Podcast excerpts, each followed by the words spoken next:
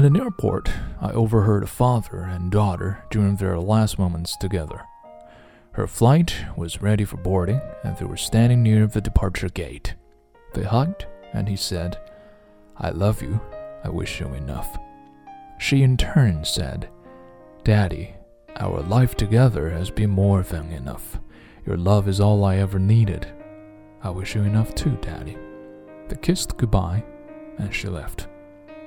The man walked over towards the window near where I was seated. I could see that he wanted and needed to cry.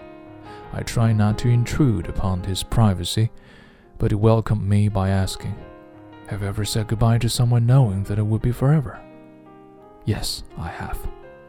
Seeing that brought back memories I had of expressing my love and appreciation for all that my dad had done for me.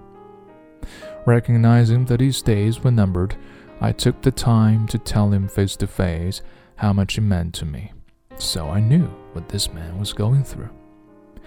I am old, and she lives much too far away. I have challenges ahead, and the reality is, her next trip back will be for my funeral, he said. I heard you say, I wish you enough. May I ask what that means? He began to smile.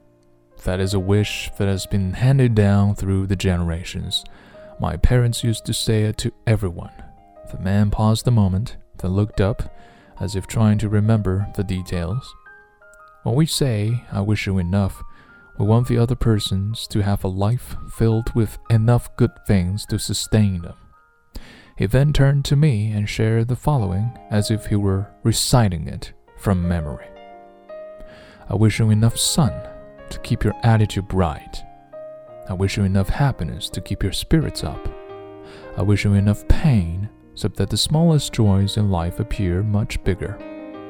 I wish you enough gain to satisfy your wanting. I wish you enough loss to appreciate all that you possess. I wish you enough hellos to get you through the final goodbye. Then the man began to sob and walked away.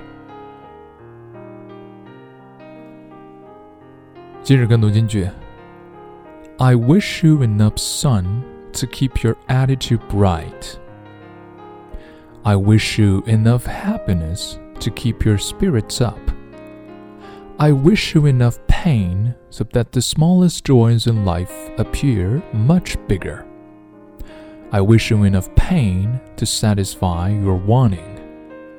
I wish you enough loss to appreciate all that you possess. I wish you enough hellos to get you through the final goodbye.